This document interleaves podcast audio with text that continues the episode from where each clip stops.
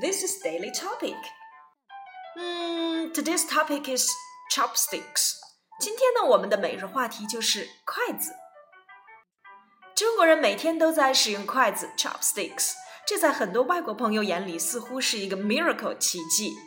嗯，历史记载表明，筷子的使用已经有三千年的历史了。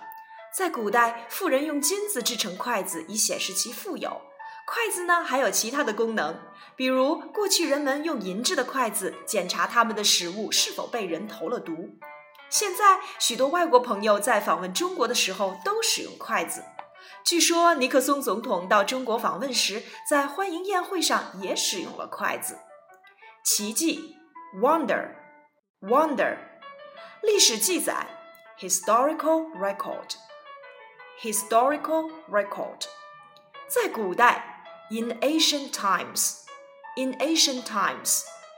金块 gold chopsticks. Gold chopsticks. 显示富有 display wealth. Display wealth. 投毒 poison. Poison. 据说 it is said that. It is said that. 欢迎宴会 welcoming banquet. Welcoming banquet. Chinese people use chopsticks every day, which seems a wonder to many foreigners.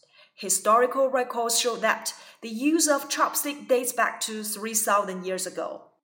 In ancient times, the rich used gold chopsticks to display their wealth. Chopsticks have many other functions as well. In the past, for example, people used silver chopsticks to see if their food was poisoned. Nowadays, many foreign friends try to use chopsticks when they visit China. It is said that President Nixon also used chopsticks at a welcoming banquet when he visited China.